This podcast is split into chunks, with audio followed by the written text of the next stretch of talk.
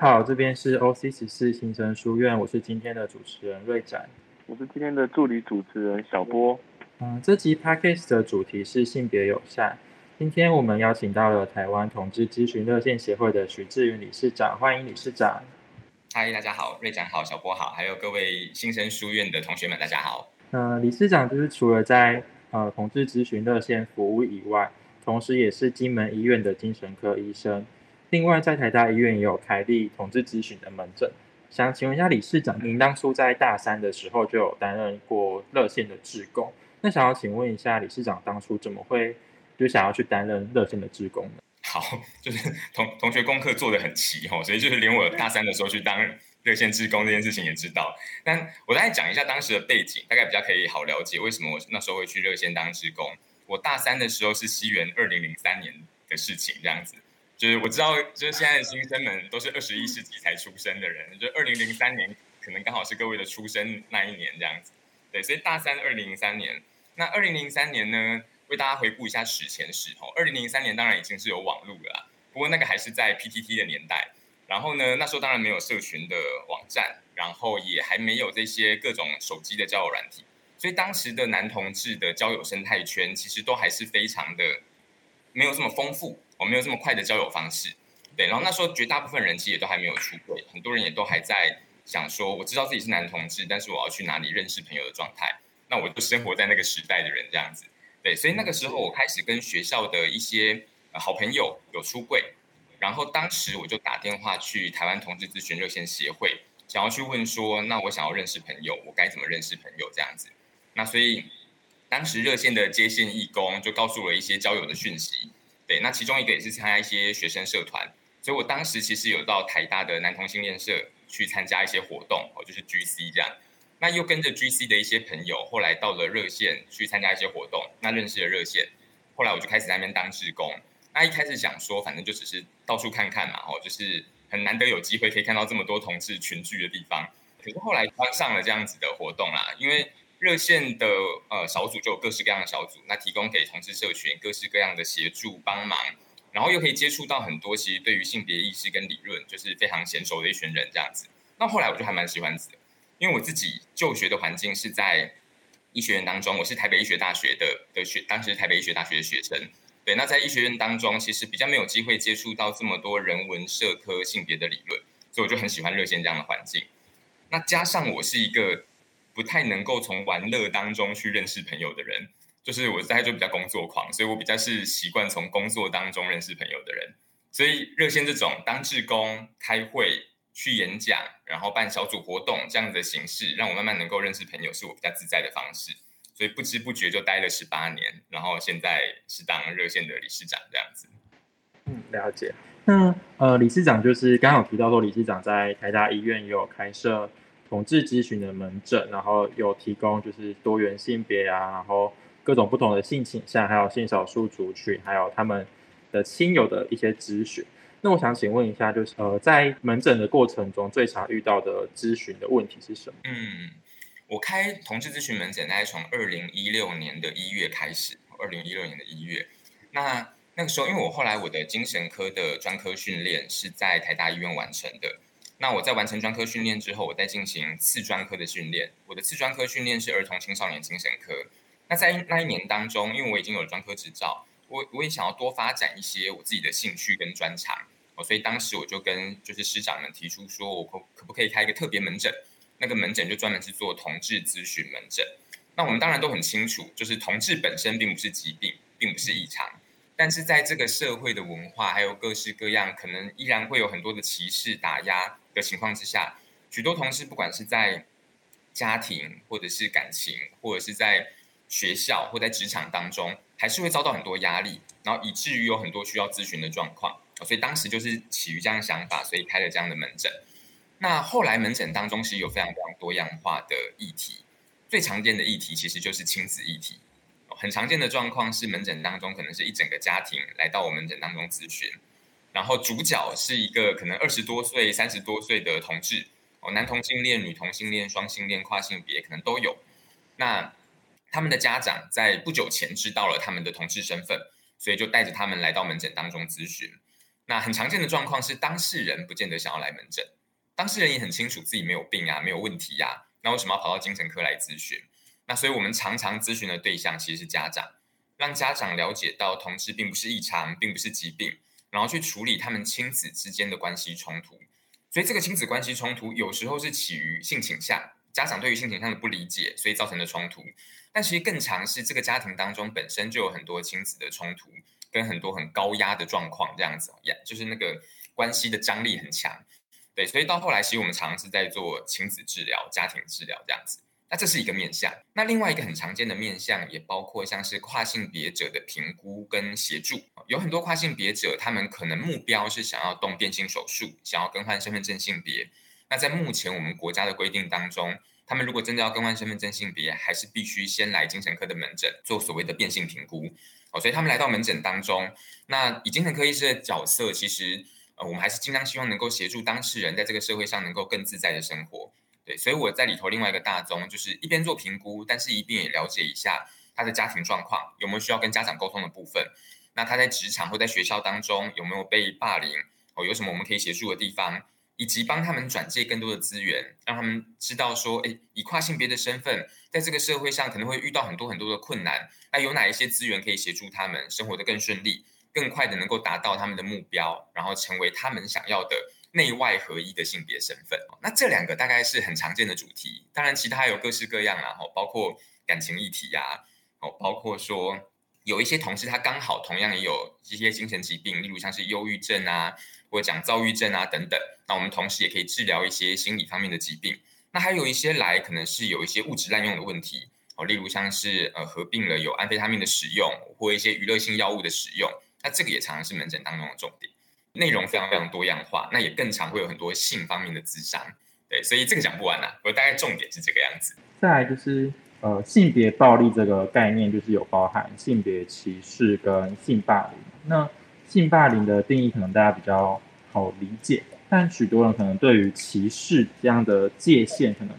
就怎样的言行为会造成歧视，怎样的行为不算是歧视，可能会不太了解。那可以请理事长就是帮我们说明一下，就是怎么样的行为和言论可能会构成性别歧视的问题吗？嗯，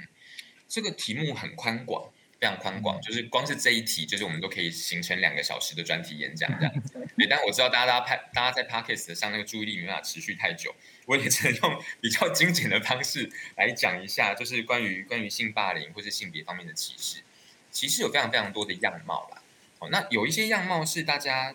很轻易的可以看得出来的。哦，因为它就是对于某一些人的性别方面的羞辱。在早年对于同志议题当中，就是有各式各样的羞辱。哦，就是会有，就是政治人物公开在媒体上面发言，哦，认为说，哦，台湾的艾滋病都是因为男同性恋造成的，哦，或者是说，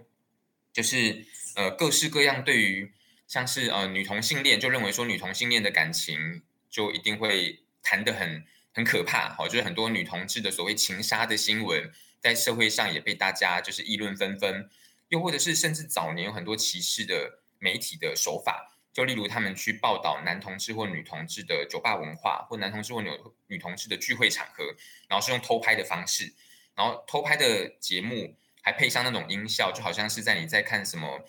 就是动物性交那种节目一样，这样子，就是用各式各样这种偷窥啊，或者是猎奇的方式，好来这样子来呃特异化同志族群，那这些都是歧视的不同的形式。那这些也许离各位的年龄层有点遥远，也许大家在这几年已经不太会再听到这么活生生、血淋淋的歧视。可是这几年大家会听到什么呢？是是听到的是包裹了糖衣的歧视啊！如果大家还有印象，在在三四年前，也就是我们大概从二零一六到二零一二零一九刚开始这一波的同性婚姻合法化的议题在延烧的时候，这几年当中就会有很多反同的团体，他们提出来的都讲说。他们的起手式都会说：“我也有很多同志朋友。”我们每次听到这个起手式，心里头大概白眼就先翻三圈这样子，因为你知道他讲完这句话，他接下来都要讲歧视的话了这样子。所以，所以他们就会讲说，讲说可是，然后或者他们也会讲说：“我也爱我的同志朋友们。”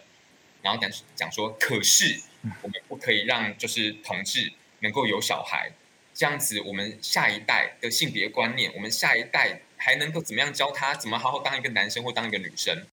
哦表面上这些话语听起来都很和平，但是你稍微想一下就知道这个话背后充满了问题。他先包裹着讲说：“我爱你们，我有很多同事的朋友，我对你们一点都没有歧视。可是我就是认为你们教出来的小孩子会有问题。”哦，他背后要带的这种意识就是这样子。所以这几年的歧视话语可能进展到这样的层面。我相信对于各位听众来讲，要能够辨识出这些包着糖衣的这些话语背后的那些恶意，各位一定辨识得出来。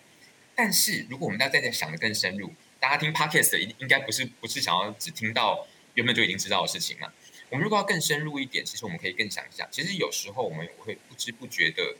就是讲出一些我们可能完全不会察觉到的一些歧视的话。那讲歧视可能太沉重了。有时候有些人会翻译成为歧视，叫做 microaggression，为歧视或为侵犯。他讲的意义是说，有时候我们不知不觉讲出某种话，其实也是对这个族群的一些伤害。但因为我们太没有察觉这件事情了，像是什么呢？像是会说。对着呃某一个男同志讲说，男同志都很有艺术天分，哦啊你你怎么好像不太会画画？像这一类的话，哎，这听起来没什么问题啊，你好像在好像在称赞男同志，说男同志都很有艺术天分，那你怎么就是不太会画画这样子？对，那这个时候为什么这个也是某一种我们所讲的 microaggression 呢？因为它同样又把男同志的族群扁平化了，扁平化了。所谓扁平化，就是同样把男同志视为同一种人。所有的男同志都有同样的特质，那这个也许不带着恶意，但是扁平化的氛围会让我们整个社会对于理解到人的多样性的样貌是有害的。当我们都抱着这样扁平化的想象的时候，同样就会回到我们前面所讲的某一个问题，我们就会认为一个男同志要对所有的男同志社群负责，一个男同志就会要放大到所有男同志都是这样的样貌，所以会认为同志游行当中有一个人裸露，那一定代表男同志族群都很乱。就会有这样子骨牌性的哦，或者是一些滑坡性的想象，所以我们不需要把一个族群当中每一个人都当成同样的样子，就好像我们也不需要把原住民族群都当成每一个都很会运动或每一个都很会唱歌。当我们这样去看待原住民族群，代表我们真的没有心要去认识他们，才会有这种扁平的想象。同样的应用在同志族群也是，当我们把同志族群都想成同样一个扁平的样貌。而讲出来某一种很扁平样貌的话的时候，代表我们真的没有心要去好好认识对方这样一个个体。对，那这些就是当代当代的某种歧视的样子。他也许讲出话的人不带恶意，但我们真的可以多想想，我们怎么样可能够做得更好，怎么样才能够做到真正的 open minded。对，这就是其中一个举例。那呃，就是像李长刚刚提到，就是有一些性别认同的部分嘛。那我们大家就是其实在国高中的公民课的时候，就是都有学过生理性别、社会性别跟性别认同的定义跟一些区别。那这边再帮就是同学们稍微复习一下，就是生理性别是指生理上性征的表现，然后社会性别是指在社会中所表现出来的性别特征，可能是或者可能是这个社会对这个性别的期待，像是男生要比较阳刚，女生要比较温柔等等的，或者然后性别认同则是。一个人认同自己的性别为何，然后这三种都不是，呃，一个简单的二分法，是一个光谱，然后可能是随时会随着时间啊做一些呃流动的。那呃性倾向的部分，就是除了异性恋之外，还有所谓的 LGBTQIA 的分类。那相信大部分的同学都对 LGBT 都还算熟悉，就是 Lesbian、Gay、Bisexual 跟 Transgender。那可以请理事长跟就是同学们稍微解释一下。后面三种就是 Q I A 这三种大家比较不熟悉的分类吗？好，哎，现在的我们谈的议题真的是蛮蛮进化也蛮深入的吼。因为像我刚刚有提到说，二零零三年我开始在台湾同志咨询热线协会当职工嘛，当时啊，我们出去对外演讲的时候，光是解释男同性恋、女同性恋就要花非常多的时间，因为当时的社会大众其实基本上对于就是男女同性恋这件事就很不了解了。那当然，这十多年来，就是整个社会变化很多啦。我现在到学生的场合，已经不需要解释同性恋、双性恋这件事情。那连跨性别都有很多同学会知道。那所以，我们今天进到了更深的议题，就是刚刚就是瑞展所讲的哈，QIA。那 QIA 这些缩写，其实它各自有不同的含义。Q 的话，最常见讲的是呃两种词的一个缩写哦，一个是 queer 酷儿，好，在中文世界当中翻译成酷儿；另外一个是 questioned，好，就是有些人会翻译成异性恋。或者说还在他的性倾向或性别认同还在摸索当中的一个人这样子，对。那以 queer 来讲的话，中文世界翻译成中文，其翻译成那个酷儿，其实他很多人会有不同的一些解释。但我们如果用比较通俗常见的解释，指的是说一群他不认同传统的僵化的二元性别观念的人，哦，他们希望能够打破这样的二元性别观念，以及附带在这些二元性别观念当中各式各样那种僵化的男生应该如何，女生应该如何，异性恋应该如何，吼，或者是异性恋假设这样子的传统框架。所以他是非常广泛的一群人哦，所以这些人不一定是同性恋，也不一定是跨性别，但他们对于传统的性别观其实有很多很多想要打破的一种比较前进的积极的态度。那 question 的话，指的是有一些人，他们可能对他自己的性倾向、性别认同不是这么确认。那有一些会说他们在摸索中，也有些人会认为我对我的性倾向或性别认同不见得要有一个摸索的终点，就是最后不见得要有一个所谓的答案。哦，那这些也都可以广义的包含在这个 question 当中，这样子。那 I 的话，常常讲的是 intersex，intersex，好像英文教学教室，I N T E R S E X 这样子，intersex，在中文世界当中会有各式各样的翻译，有人翻译成呃双性人，有人翻译成中性人，那有人会翻译成间性人，哦，中间的间，也有人会翻译成阴阳人。对，那阴阳人这个翻译是国内最知名的就是 intersex 的呃邱爱芝一位运动者，邱爱芝他翻译成阴阳人。那阴阳人对于某些人来说，他们可能会觉得这个名字好像不太好听，但邱爱芝的目的就是希望打破反转这样子对于阴阳人的污名化的概念，所以这些中文翻译都是有的。那 intersex 主要指的是说，这个当事人吼他在生理方面的性别不是传统典型的二元化的分类。哦，不是很典型的所谓的男性的性征或染色体，或者是基因，或者是他的荷尔蒙的分泌，也不见得是典型的女性的染色体、基因、荷尔蒙，哦，或者是他的性征的这样子的表现。哦，所以他们可能呃在双性方面的性征，同时有一些或者有一些比较明显，有一些比较不明显，等等各式各样不同的变化。哦，所以也就是说，在生理性别的部分，就像刚刚同学所讲的，它也不是一个非常二元的分类，就是有 intersex 在这个光谱的中间。那最后一个就是 A，A 的话常讲的也也同样是会有两个字哈，一个讲的是 A 里，A 里讲的是说一群他虽然本身可能性倾向还是属于顺性别或异性恋的性倾向，但是他希望能够跟同志结成某种同盟的一群人，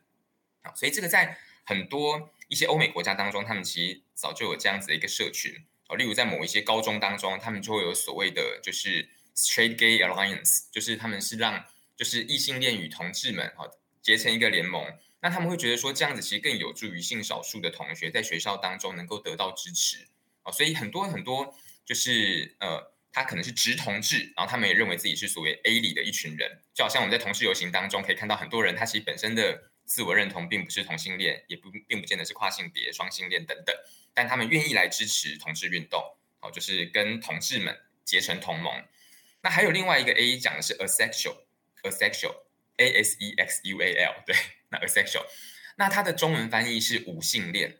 无性恋者。那无性恋怎么定义呢？它指的是说，这个当事人他认为，就是没有任何一个性别的人对他构成性方面的吸引力，没有任何一个性别的人对他构成性方面的吸引力。也就是说，他可能不会跟任何一个性别的人因为性行为而达到我们所认为的那种高潮或生理上的快感。可是这边要特别解释一下哈，有些人会误以为说无性恋者他是不是没有性欲？其实不见得，有一些无性恋者他可能性欲真的比较低，但有一些无性恋者他有性欲，他可能也会经由一些自慰的方式让自己达到性高潮，达到性的满足，但他不见得想要跟人发生性行为。那也有些人会想说，那无性恋者是不是就没有办法建立一些长期的感情关系？也不见得，我也认识不少无性恋者，他同样有伴侣。哦，他也可以有长期的感情上的亲密关系，但他不见得会想要跟伴侣或是任何人发生性行为。哦，所以无性恋的族群以前也比较不被大家认识，他在临床现场也不太需要出现哦，因为他们这并不是精神疾病，他们也不会有太大的困扰。但但是比较没有没有受到社会大众的认识。那现在无性恋的社群也越来越能够受到很多人的认识，而且他们也渐渐聚集起来，了解到无性恋者其实也有很多的多样性。所以光是这三个缩写，其实就可以让大家知道说，哎，原来在多元性别族群当中，还有这么这么多广泛的样貌。好，谢谢理事长，理事长讲就是非常的清楚。再来是，就是呃，每年台北都会举办一个同志大游行，虽然可能呃有些其他县市可能也会有举办各自县市的同志游行，有些同学可能没有参加过同志游行，但可能却对游行的内容啊、活动或是形式感到非常的好奇。那想就是想请问一下理事长有没有一些参加游行的经验，然后是比较印象深刻的，可以跟同学们分享？好，我我参加游行的经验也是历史悠久啊，就是我就是我刚刚讲到，我从二零零三年参加热线当志工嘛，那因为前面几届的同志游行就是由热线主办，所以二零零三年那一年是第二届的同志游行，对，那我就是从那一年开始参加同志游行这样子，对，所以。历历经到现在也已经就是参加了十八届了，这样子就是历史对相当悠久，所以一开始当然很震撼呐。就是那个时候我二零零三年第一次参加的时候，我记得那一届的同志游行大概参加的人数是一千多人。那我记得到了二零一九年那个时候，同志游行就已经破了二十万人了。我觉得大家可以知道，在这十多年当中，其实人人数成长非常的大。那就像我刚刚讲的，前面几届从第一届开始是由同志咨询热线协会我们所承办。哦，然后开启了这样同志游行的历史。那后来因为这个规模实在太大，而且其实同志团体当然不止同志咨询热线，嗯，我们也希望有更多的团体一起加入，让全台湾都能够看到，甚至全世界都能看到。所以后来就有所谓的同志游行联盟啊，所以现在其实都是由所谓同志游行联盟一起来，就是来承办这样的同志游行。而这当中当然还有很多很多团体，大家一起来协助这样子。那那时候二零零三年第一次参加的时候，就觉得很开心。那时候的的想法非常单纯，就觉得哇，我终于有机会，就是活生生的一次看到这么多的同性恋。当然不止同性恋，当然不止同性恋。就我自己的认同是男同性恋，所以在在眼中所看到的，就是当然还是主要会跟男同性恋嘛。但是同志游行当中，就像我刚刚讲的，LGBTIQQA 什么什么都有，以及各式各样愿意跟同志就是支持同志的各式各样的人。对，所以也很开心的事情就是后来就是同志游行当中的族群越来越多。那也不止本国人参加，还有很多很多外国人来参加这样子，所以最早期的时候，印象深刻的事情就是，哇，有这么多的同志上街头，这件事情本身就带给我很大的震撼了。那到后来还忍不住会注意说，哇，有这么多长得好看，然后就是身材又好，然后年轻活力的的同志们。那这几年看的重点可能就比较不一样啊，就是你知道肉看久了也是会累的这样子，所以这几年看的就重点就不太不太一样，会看到很多。原本你很难想象他可能会出现在同志游行的人，现在都出现了。举例来讲，像我自己同辈的很多同学，他们现在其实也都是年轻的爸爸妈妈哦，他们小孩子可能是幼儿园，可能念小学。那他们是异性恋者啊，顺性别异性恋，可是他们现在都会带着自己的小孩一起来参加同志游行。那也包括三四年前大家在争取婚姻平权的时候，其实办了很多场的集会活动，大型集会，在立法院，在凯达格兰大道。那个时候也有非常多我的朋友，他们就是异性恋者，但他们就是全家合家大小一起来参加这些支持同志的活动。那我觉得这就是很棒的一件事情，就是同志运动本来就不只是同志的事，只有在我们结成了一个这样子的联盟，让大家都能够意会到说，哎，支持同志是所有人的很重要的事情。那那那个才会是一个成功的同志运动，也才能够象征说我们社会真的是迈向更自由平等这样子的状况。对，然后我那时候就感觉说，哇，有很多我的异性恋朋友竟然在同志被欺负，或者同志被歧视，或者是那些反同团体讲出一些乱七八糟的事情的时候，他们比我还生气。然后我就觉得，哇，这个社会真的是很有希望。那他们也跟我讲一个很重要的观念，就是他们为什么要支持同志运动，也是因为他们不知道他们小孩未来会不会告诉他们说，哎，我是同志。对他们能够做的事情，就是让这个社会变成一个更友善的社会。无论他的小孩未来有各式各样的兴趣爱好、性倾向或性别认同，都能够自在在台湾生活，所以他们觉得他们应该要及早站出来。对，这个反而是后来的同志游行带给我就是最最开心的事情。那李局长，我想就是再问一个问题，就是像呃，就延续刚刚同志大游行的问题，就是呃，就是每年同志大游行，就是有部分就是的参与者可能会穿着可能比较暴露的衣服，那。导致会有一些媒体的一些负面的报道，或者有一些社会的观感的不佳。那在这个时候，也会有一些原本是支持同志运动的人开始跟这些穿着比较少的人就是做切割。那想请问一下理事长，对于同志游行这样的服装的争议有什么样的看法呢？嗯。这个就是从十八年前开始，就是每一年的同年都在吵，对，每一年都在吵，吵到现在，可以再吵很多年啦，对啊，这是非常好的问题哈，就是每一年都会引起这样子的状况。那先讲媒体好了，我觉得这几件事可以分不同层面来讲，我们可以讲讲媒体，媒体，还要讲讲社会大众，以及我们最后可以讲讲社群当中的人。哦，以媒体来说，媒体今天来采访同志游行，大家觉得他们最想要采访的是谁？当然就是那些画面上好看，或是画面上猎奇，好画面上最能够吸睛的那一些人，因为他媒体上的版面需要这些版面，所以很多人会觉得说，哎，怎么同志游行当中都是裸露的人？好，那以我参加了十八年同志游行的经验，我我每一年都穿着的非常的路人去参加，我也可以看到大部分人就是去他同志游行，真的也都还蛮路人的。那我们这些人被拍当然没什么意思啊，所以媒体要拍好看的、有趣的人，这很正常。所以这个是我们常常讲的某种选择性的偏误。大家在媒体上所看到的画面，常常是选择性的偏误。那这些都是事实，都是存在的。在同志游行当中，各式各样穿着的人都有都有。只是我们不太需要，因为媒体把焦点放在某一些人身上，就认为同志游行就全部都长这个样子。所以关键像我刚刚所讲的，同志游行本来就有各式各样的面貌。哦，这是第一个针对媒体的部分，我们应该有某种媒体试读，哦，就是了解媒体它运作的方式。那第二个就是那外界怎么看待同志？哦，当外界所谓的非同志的族群，他们可能对同志也不太了解。在媒体上看到同志游行，仿佛出现的画面都是裸露的画面。嗯，那他们怎么看待呢？我也很常被我的异性恋的朋友们问这个问题。那我都会告诉他们说：，诶，但是其实你们有没有注意到，一年三百六十五天，有一天新闻上出现了同志游行的报道，但其他的三百六十四天当中，你每天都可以看到各式各样异性恋裸露的画面。哦，真的各式各样哦，就是包括我们许许多多的民俗活动里头，就有各式各样，像是。所谓的花车，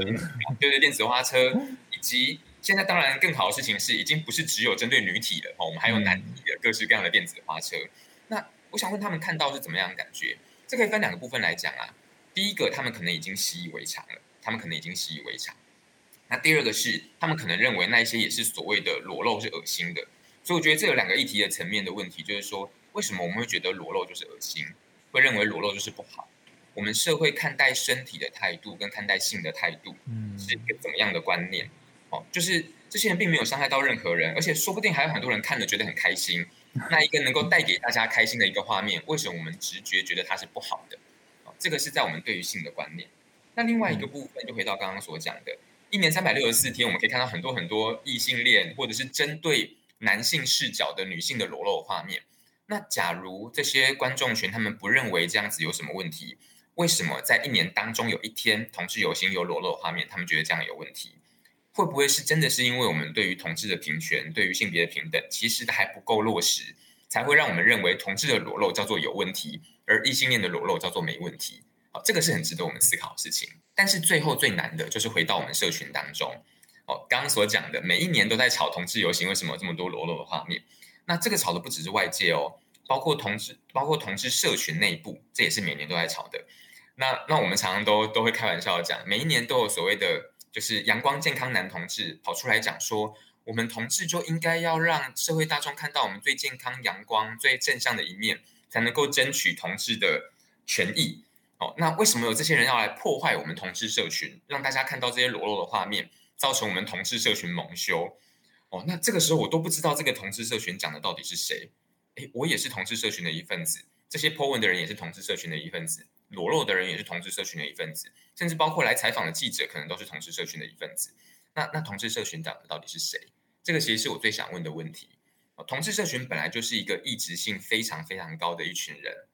我们如果把其中某一群人认为叫做这个社群的代表，基本上在逻辑上就永远不可能讲得通。对，那我们一定要让社会大众看到所谓的最正向的、最健康的同志，才叫做同志吗？那这样子追求来的所谓的平等，真的能够平等吗？那如果有一天社会大众真的认为同志社群都要每个长得好看、包得紧紧的，每个都很端庄，每个都有成就，那社会大众终于认可我们了。结果后来终究发现，同事社群就是跟异性恋没有两样，我们就是有各式各样的人。那这样子真的能够保护到所有人吗？所以每一年我们在跟社群内沟通的时候，都都是这样子。我们真的不需要把自己所谓的紧紧绑在一起。认为一定要呈现出单一的样貌才有可能成功，因为这个不符合现实，这个并不是现实社会运作的样子。对。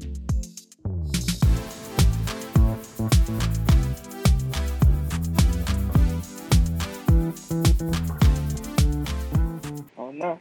我想请问理事长，就是虽然同性恋的情侣已经跳脱出所谓一男一女的配对，但是为什么还是常常会听到有人说，呃，我们会拿男生女生来比喻这对情侣之间的角色，或者是说一个一定要呈现比较阳刚，一个要呈现比较阴柔的样子？不知道理事长对这样的现象有什么看法？对啊，这个其实就是从常年下来累积下来的刻板印象，一直都还没有办法很根本的能够去除掉的一个一个结果啦。就是这个社会，呃，要进步要靠很多很多不同层面。其实法律上的层面的进步是很明确的，例如像是说通过了同性婚姻的法案，好，那同性婚姻合法化，那大家都会很清楚说，哎，这个就叫合法，这还蛮清楚的。可是其实最难的事情是在法律层面以外。我们其实常面对的是很多社会观念，它要改变，绝对不是通过一个法律就能够马上改变。虽然通过一个法律可以让社会更认识同志，绝对是有帮助的，可是社会教育的层次要花很多很多的时间。像你所提出来这个问题，其实同样也是我在大学时期去对外演讲的时候就很常被问的问题，就会问说：哎，他们今天看到了一对看起来好像是女同志的伴侣，然后就会有现场的观众讲说：哎，怎么跟我们想象不太一样？他们总觉得女同志伴侣其中一个要一定要长得很像男的，一定要就是剪短头发，然后看起来很阳刚的样子。那另外一个就要就是很阴柔的样子，就是我们传统在讲 T 跟婆的这样的的分类。可是我们认识这么多女同志伴侣，我们很清楚，不见得每一个人都要套用在 T 跟婆的观念当中。那甚至很多人觉得自己不分不分 T 婆，那一对伴侣当中也没有一定要一个 T 一个婆。我们也看过 T T 恋、婆婆恋，或者是不分跟不分在一起。哦，就是各式各样的形态都有。那追根究底，就是我们还是被所谓的异性恋的样貌，就是钳制太久，或者是太深入我们的内心当中了。哦，我们异性恋的样貌就觉得要有一男一女，那男性应该要有阳刚的样子，或女性应该要有阴柔的样子，这都是我们从小被灌输的。即使我们觉得，好像现在台湾社会已经很进步了，好像我们性别真的性别友善程度走在亚洲的最尖端。可是我们知道，有很多这一样很细微的根深蒂固的事情，还没有办法被颠覆，因为我们从小接收到的讯理讯息都是异性恋假设。我们从小看的国语课本，我们从小看的各式各样的教科书，我们看的童话故事，几乎都是异性恋范本的故事。哦，他不断在灌输我们这件事情，连我们见到的师长，全都是以异性恋的样貌出现在你面前。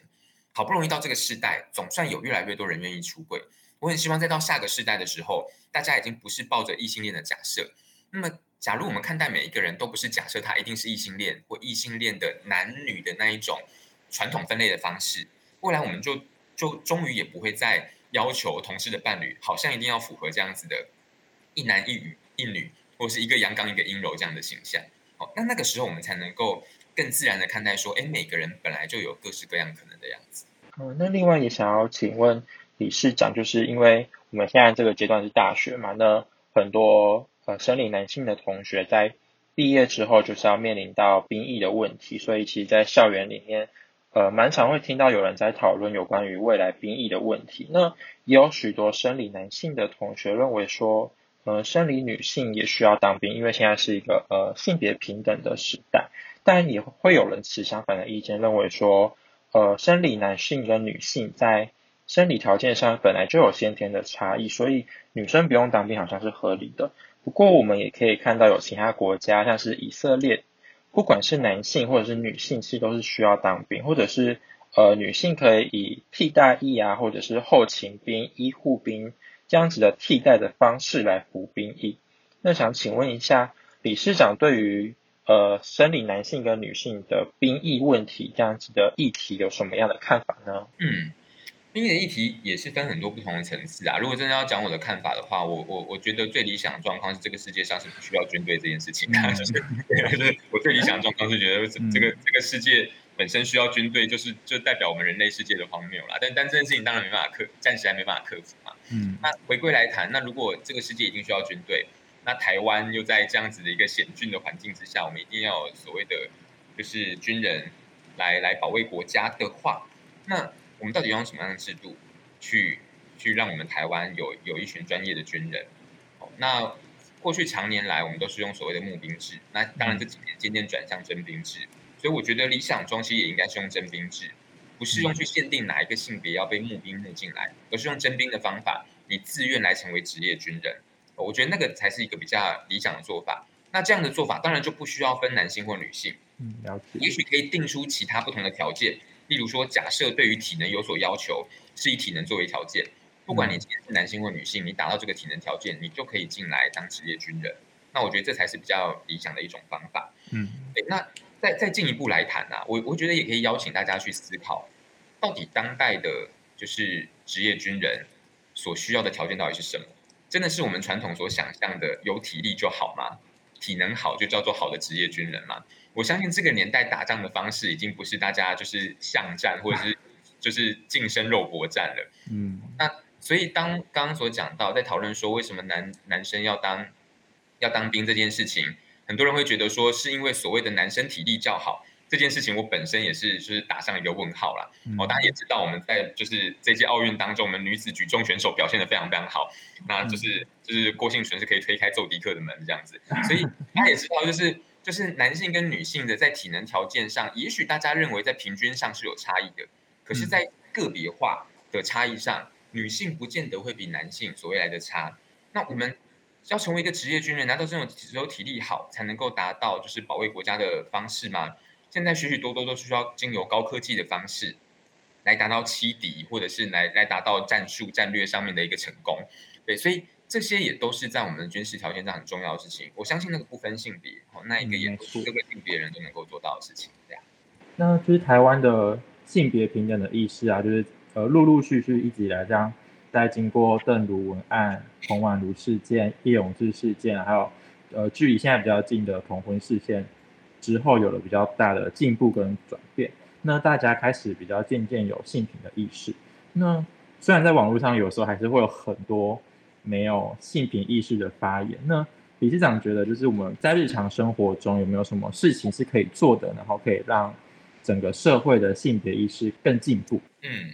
可以做的事情真的很多啦。哎那不过你们提到了前面那几个事件，真的是很很不容易，代表你们真的做很多功课，因为 那些事件都是发生在你们出生之前的事情吧？是，对，对，就是你们出生之前的事。对啊，那早年的同志运动，或者我们讲的性别平权的运动，或者说最早期的两性运动、妇女运动等等，这些都是建立在这种很艰苦的环境，都好像是非得要有人死了，才会引起社会一点注意。然后在一群人必须要上街头抗议，然后每个人都是好像仿佛拿着生命在力拼的样子。那这个当然是早期筚路蓝缕的时候不得不有的样貌。那我们也很高兴的事情是，到现在大家做性别运动、做社会运动，可以渐渐摆脱这些悲情。哦，当能够摆脱这些悲情，我们能够做的事情其实更能够施展开来。这这有点像是在比喻说。不好意思，因为现在录音的这个时间正好是奥运的期间。我知道到时候新生同学听到这段 podcast 录音的时候，应该奥运已经过了，热潮已经过了。但就好像我们现在在奥运期间，就会看到哇，今年台湾的选手表现的这么这么优秀，而且每个都这么自在跟自信。哦，就是我们台湾选手终于可以摆脱早年的奥运的时候那种仿佛一定要为国争光，然后带着家国血海深仇去拼搏的那种感觉。就是运动员们终于比较可以做自己。然后是为了自己的理想而迈进。那同样的，随着社会的进步，台湾越来越民主自由，我们也很高兴看到，就是性别运动，大家也可以用各式各样自己不同的方法去做。举例来说，性别运动已经没有像我们以前一定要这么的 hardcore，就是这么的 fundamental 哦，就是没没有一定要这么的激进，或者是每个都要这么严肃。现在很多很多 YouTuber 他们在他们的节目当中，就是用非常有趣的大众化的方式，还是可以让大家能够多了解多元性别。那一般人的生活当中。其实能够多帮忙这个社会多进步的事情，是我们就是用我们比较敞开的态度去认识各式各样的人。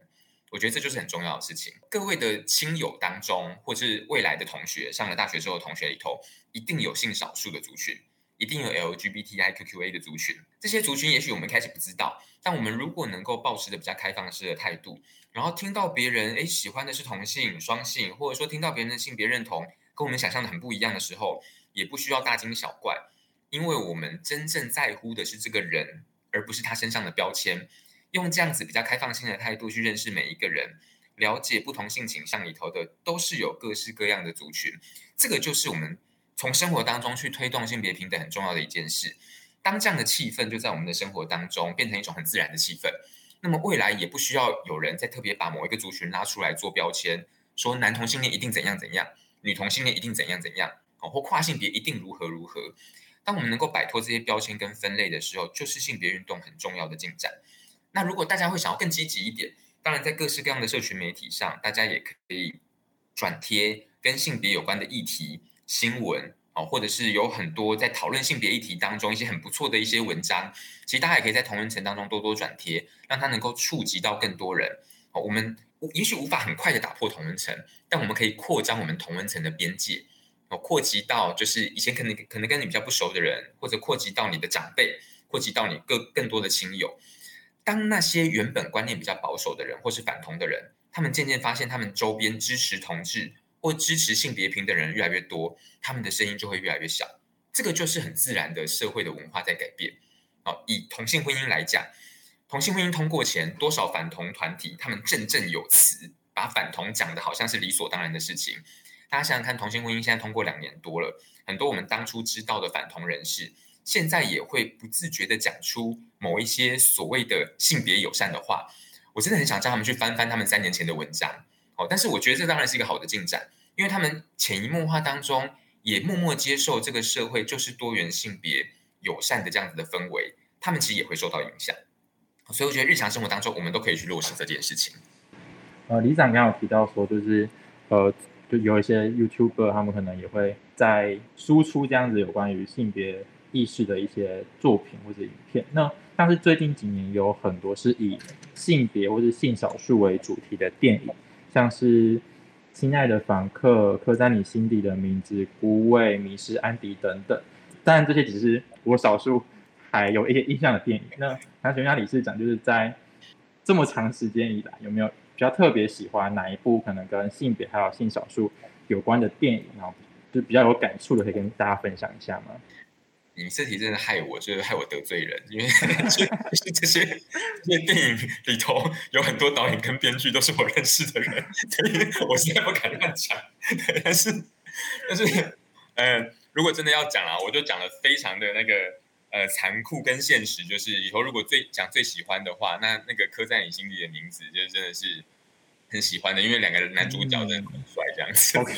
我只能讲这种非常就是你知道低俗肤浅的发言，就是主要就因为两个都很帅，所以就会觉得这部片子很棒。那你觉得他们长大之后呢？我真的讲哦，就是大家真的不要歧视中年同志，因为我本人也是一位就是三十九岁中年同志这样子，所以当他们就是演变到中年之后。我对于他们中年之后的心境表现，真的非常可以同理跟有感。对，而且这两位演他们中年的两位男主角，他们年轻的时候也都是很帅的啊。而且说不定还有人就喜欢他们中年的样子。我其实还是希望这个社会对于中年男同志的样貌，还是能够有更多的喜爱。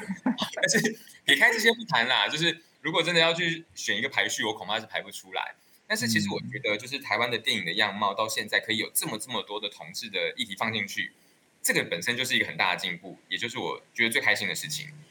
我们常常在讲说，同志本来就在现实生活当中是一直存在的啊。可是过去的电影素材，尤其是大众化的电影素材里头，很少出现同志的角色。那以人口比例来讲，根本不该是这样子。你这么大众化的电影素材里头却没有同志，那可才叫做不可思议，那个就叫做刻意排除。所以现在我们有这么多的主题跟同志有关，不管是主角或配角，那三不五时就来一些同志的角色。这个就能够更贴近我们社会的现实，那我觉得这样子很棒。那我当然更大的期待是跟同志电影有关的主题还会有更多的发展，更多超乎想象的发展。那也许还是有人会觉得说，同志电影的素材怎么都还是偏向悲情啊？怎么还是偏向悲情？台湾都已经所谓的进步到同性婚姻可以合法化了，那是不是有更多在悲情以外的素材？哦，这当然又是我们未来更希望能够看到的同志电影的样貌啦。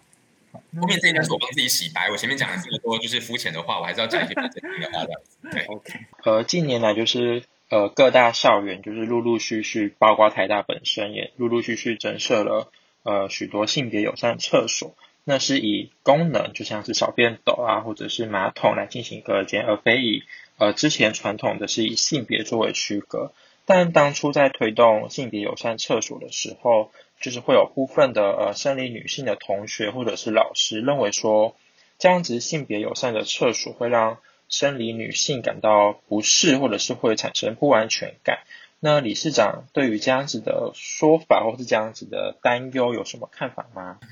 这个这个问题，嗯，表面上看起来好像不难，但其实我觉得它它是整个撼动到社会对于性别跟性暴力想象的一个非常困难的议题。就是我直接先讲，我觉得我的理想中的社会是，就是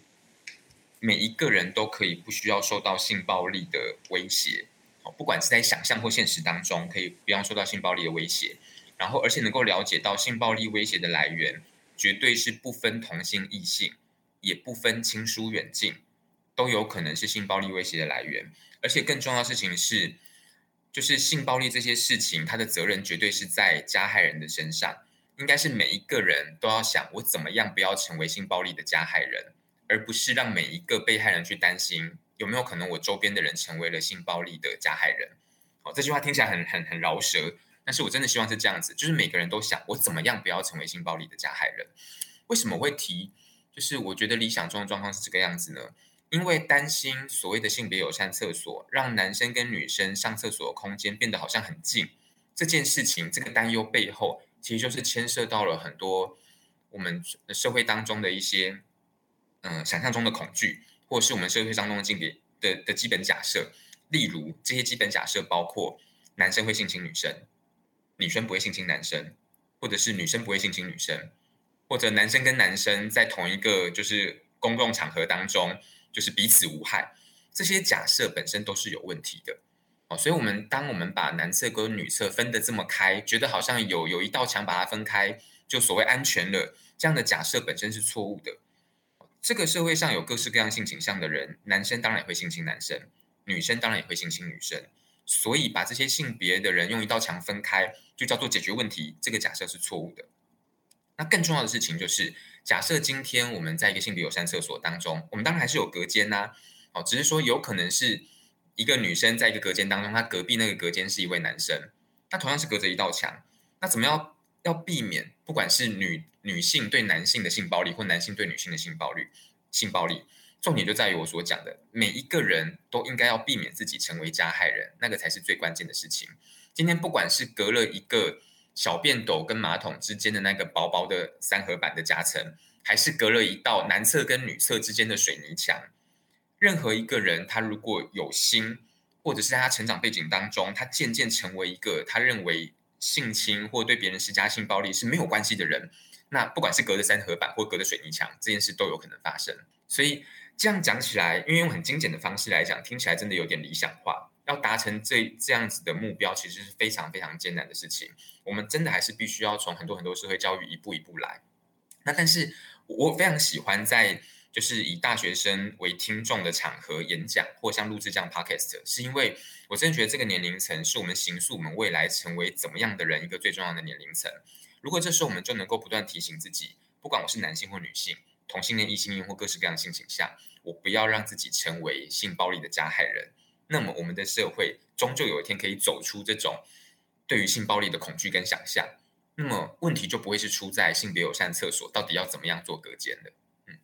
好，呃，那像最一开始提到的，就是理事长现在是在热线呃服务嘛？那热线的服务项目主要是提供同志、性少数还有他们的亲友的一个咨询的服务，然后也会有同志家长的互助团体等等的帮助。那呃，除了这些以外，热线其实平常也有在推动一些性别平等议题啊，或者是一些同志的议题。那在在推动一个议题的时候，要打破同温层进入异温层，是一个很重要也很困难的一件事情。那理事长认为，在推动这样子的议题的时候，有没有什么呃值得注意的地方？呃，像是如果有同学他们想要推动这样子的议题的话，嗯。好，我觉得先先认识这样的议题当然是最重要的啦。吼，就是因为如果真的就是对于性别议题其实感兴趣的话，我觉得第一个当然是要多花点心力，我们多来认识这个议题。那现在大家所拥有的资源当然已经比我们早年多很多了，不管网络上早就有很多很多的论述。那参加各式各样的性别团体，现在也有非常非常多的选择。那包括来台湾同志咨询热线协会来当志工，也是一个很好的选择。你马上就可以认识各式各样性别身份的人，然后。认识每一个人所带来的他们对于性别的观念，以及认识我们怎么样去完成性别运动种种的一些步骤或我们的计划和目标，这些都是可以做的事情。对，那假设你不想要，不见得是想要参加某一些团体来来做来做学习，我觉得打破同温层这件事情，就是在自己的生活周遭开始做起，因为现身说法就是最有效的方式。有有很多人会幻想说，我我一下子就能够马上打打破同温层，我跑去某一个庙口，然后跟着阿公阿妈们就是演讲，然后他们就能够马上就是就是变成我的人。哦，这样的想象其实真的有点太过天真。我们的长辈们，他们的成长背景，他们所接收到那些文化讯息，是经年累月累积下来的，能够影响他们的观念，或者是能够改变他们想法的方式，其实都是需要潜移默化的。所以，我们常常在抱怨说，好像我们的长辈就是很容易受到一些网络谣言的影响，line 上面讲什么，他们都相信。那为什么他们会相信？因为传赖给他们的人是他们相信的人，是他们过去几十年来他们熟悉的那些亲友。对，所以。我们怎么样能够改变易温层的观念？我们要成为他们能够信任的人。我们带给他们的现身说法，告诉他们我们的生活当中所看到的真实样貌是什么。需要一点一滴这样子滴水穿石，才能够改变他们的想法。对，所以同学们如果想要从自己的生活当中也能够推动性别运动，我觉得我们先能够跟我们周边熟悉的人，你觉得他可能不太了解性别的观念，我们慢慢的跟他建立关系。慢慢的告诉他们，我们在日常生活当中的所见所闻，其实就是一件很了不起的事情。那最后想要请理事长，就是呃，对今年的新生们，就是呃，勉励几句，然后也顺便对就是今天的主题做一个呃简单的总结，这样子。哎，讲勉励几句实在是好好老派哦，这样子很像是那种 师长致辞的样子。我我没有什么要勉励大家的，我觉得大家很厉害啊，就是就是我讲厉害是真的觉得就是。年轻的世代一定是比 上一个世代就是来的来的更优秀的，啊就是我其实不太担心大家取得资讯或取得知识的的来源跟能力这样子哦，就我觉得就是大家取得资讯的的方式一定比我们强太多了。然后就是有时候我听到那种网络上会有某些老人家在讲说什么一代不如一代这件事情，我觉得那完全就 bullshit 啊，就是怎么可能会是这样子？就是一定一定是一代强过一代啦，而且。你们所面临的挑战，还有你们面面临的社会的多样性，都比我们高非常多，所以你们成长的速度一定都比我们快很多。所以我真的是没有什么要所谓的勉励大家。那我顶多只能说，就是每一个人对于不同的主题、不同的领域，可能有不同的兴趣。那为什么在性别运动上面，有时候推动上会有遇到一些困难，就是因为我们太容易会陷入某一些假设。这个假设指的是什么呢？就是我们过去的人生当中建立起来的基本观念。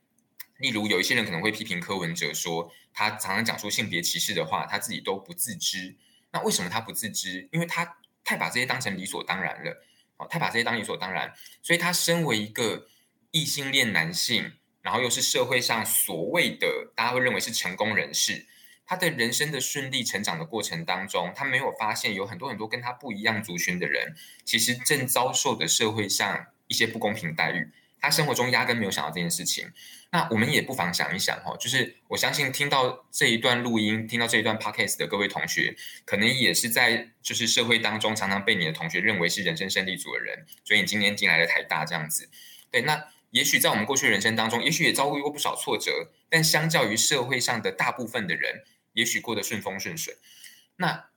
我们这些顺利的过程当中，比较会让我们没有办法去体会到，有一些人人生当中可能过得比较不顺利，他是因为什么原因？真的是因为他们自己的问题吗？还是他们在人生的机遇当中，其实真的遭受了太多的打压，遭受了太多的歧视？哦，例如说，男性可能常无法了解女性在成功的过程当中要付出可能更多的代价，以及背负了更多。社会对于女性养儿育女的期待，又或者是说异性恋的族群可能难以想象，同性恋族群很多人要过着很多年没法出柜的日子，他们要花多少心力来武装自己跟伪装自己，这些都是站在社会上的优势角色的人比较难以理解的事情。那今天大家进到了大学当中，一个这么样一个自由学风的年代，我希望就是我们大家就是能够更更 open minded，更能够去。扩张想想看，以前我们可能没有想过的问题，我们在这个年代当中，我们有这么多同学可以彼此去了解，那去想想我们过去没有想到的事，发现我们自己过去某些优势身份，然后发现原来我们还可以为这个社会做的更多。我觉得那个就是一件很很棒很棒的事情了。哦，虽然没有想要讲的很老派，但不知不觉还是讲的老派，所以我就停在这边。好，那呃非常谢谢理事长，就是今天来跟我们进行这样子的对谈。那如果就是同学们还有其他问题想要询问理事长，或者是想要跟理事长进行讨论的话，有什么管道可以跟理事长联络吗？像是 Instagram 或者是脸书粉砖啊等等的。哦，我我我脸书只有个人账号，没有没有以我的名字就是做的专门的粉砖，所以如果要在脸书上联系的话，就是打我的名字徐志云，方人徐，志气的志，白云的云，对，就是我的我的脸书的账号就是徐志云这样子。但是那如果不是连友的话，它其实就是会被丢到那个陌生讯息夹。那我偶尔想到的时候，我会去翻一下那，就是那个那个陌生讯息夹看一下，看一下很多讯息，所以可能会回的很慢这样子。然后我也有 IG，但是你知道，就是我们这一辈 IG 用的频率没有这么高啦，但我还是有用啦，就是为了显示自己不是老人家，所以还是有三不五时就会去发一下线动这样子啊。那我的 IG 的账号是 S F I N M I N D，好，全部都是英文字母 S F I N M I N D。